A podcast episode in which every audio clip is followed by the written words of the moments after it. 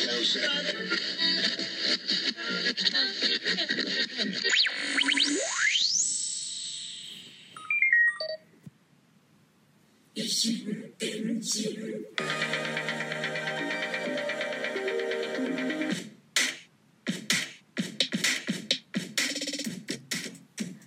うも小桜知恵です、えー、初めまして12度目ましてこんばんは。このラジオトークでのライブ配信毎度毎度毎度毎度突然唐突ですが今晩またまたちょっと配信いたします。ポッドキャスト維新伝心いつもは収録で配信垂れ流しておりますが収録の時から毎度毎度冒頭に、えー枕言葉的な舞工場的な文言を言っております。今夜もここから始めます。この維新伝心は私小桜知恵があらゆる文面紙面からあることないこと適当に指差ししたキーワードをお題に毒にも薬にもならないドゥクドゥクした一方的なトークをいい年した中年が痛々しく世間一般とはずれた感性で独りよがりにお送りするポッドキャストです。異なる心電気で進む一方通行平行線な維新伝心どうぞよろしくお願いいたします。はい。うんただいまですね。ここ日本はゴールデンウィーク。え大型連休ですね。いかがお過ごしでしょうか、まあ、このラジオトークなりねポッドキャストでねアーカイブで聞いているような方は、まあ、連休？何それ美味しいの？とこ言っている派かえお休みっちゃお休みだけど特に出かけることもなくお家に引きこもっている派ではないかなと思いますが、まあ、どうですかね、えー私はですね今日ちょっとお出かけしたんですけれどもまあ人混みがね人混みがゴミゴミでね、まあ電車もね、全然休日？祝日なのに。通勤電車並みで、まあちょっとげんなりですね。ああまあ人多いわって感じでどこもかしこも。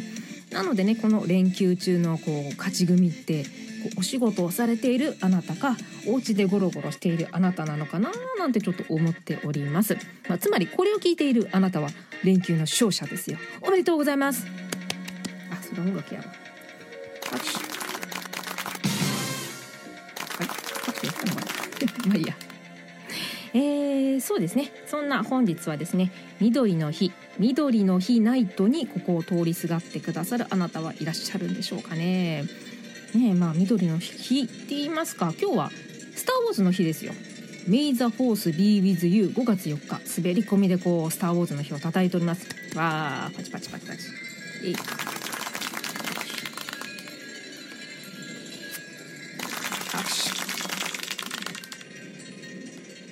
一人一っ子一人といない無人の空間に祝いの拍手をしております。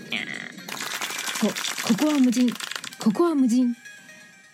さて、えー、まあそんなぼちぼち言っているのは置いといて。じゃあまあぼちぼちですね。前置きが長くなりそうになるのでトークガチャを始めていこうと思います。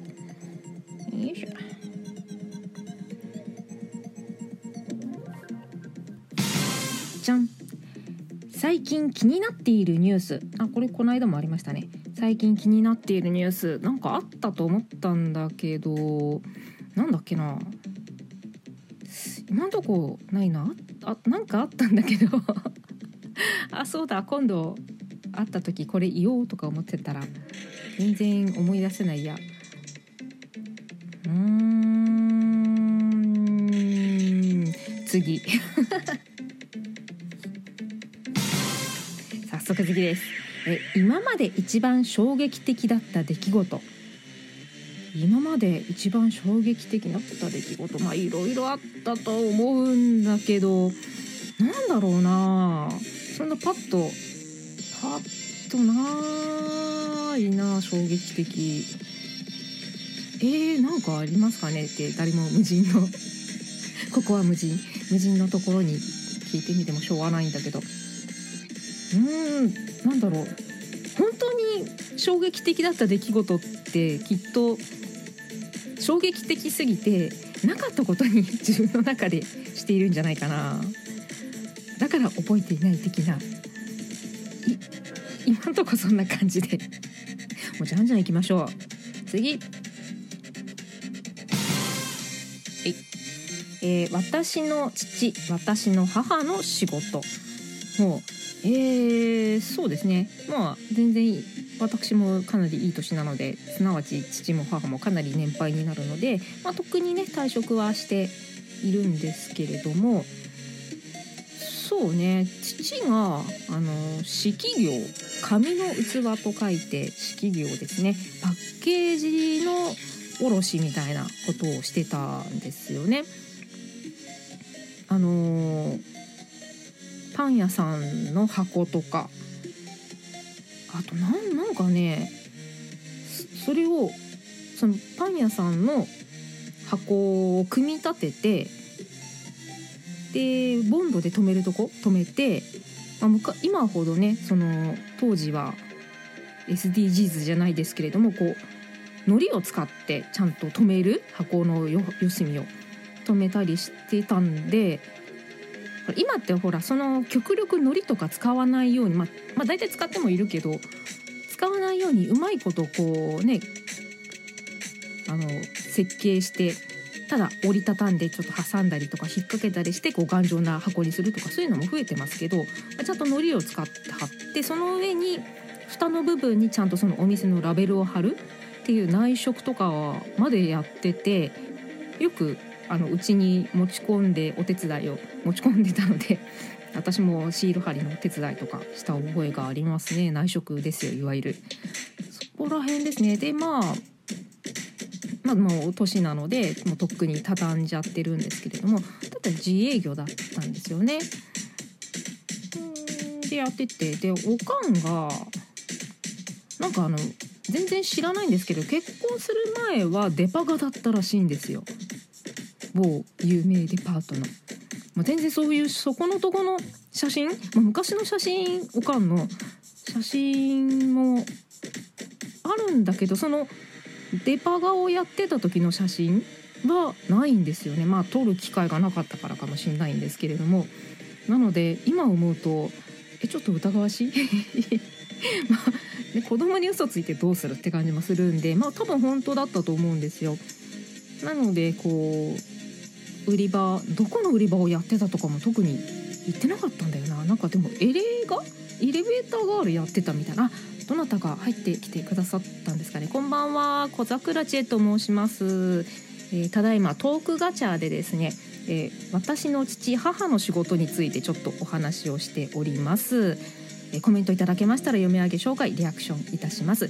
コメントしてみていただけると嬉しいです。よろしくお願いいたします。まあ、もちろん聞くだけサイレントリスナーでも大関係です、えー、で父が、え私の父母の仕事でうちの父が紙の器ですねパッケージ関連の仕事をしていたっていうのとあとおかんがその昔デパートガールデパガをデパートの店員さんをやってたんですけどそういう写真とかの記録が今思うとないので見たことがないのでえ本当かなって今ちょっと私が一人で疑いをかけているところです。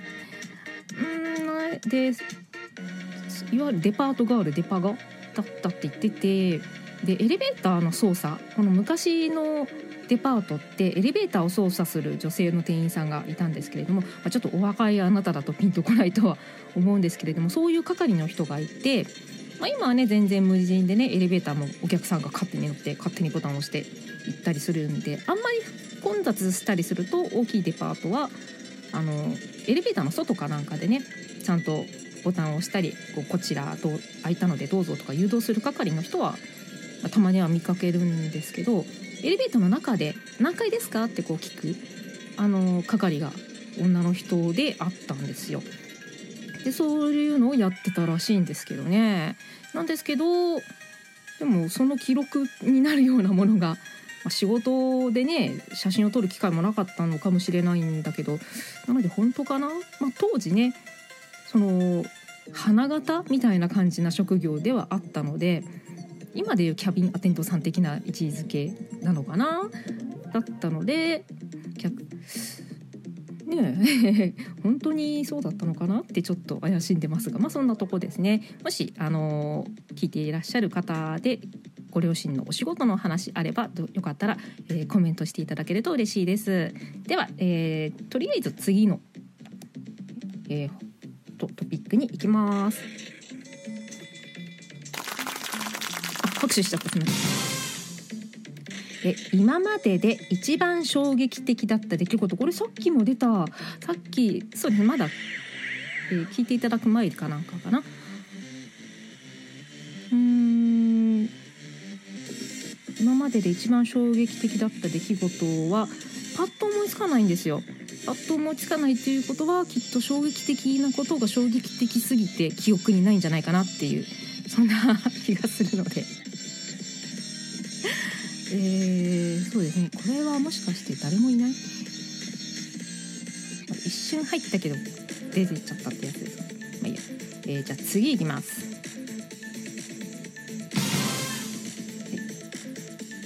えー我が家のちょっと変わったルール。あこれも前出たけど。うん特になんだろう。自分が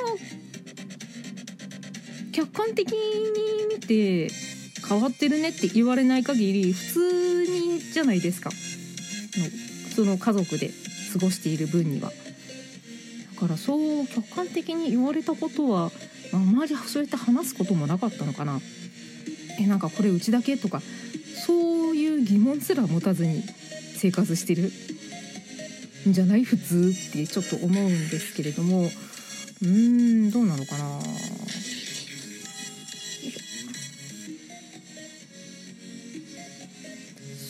ですね。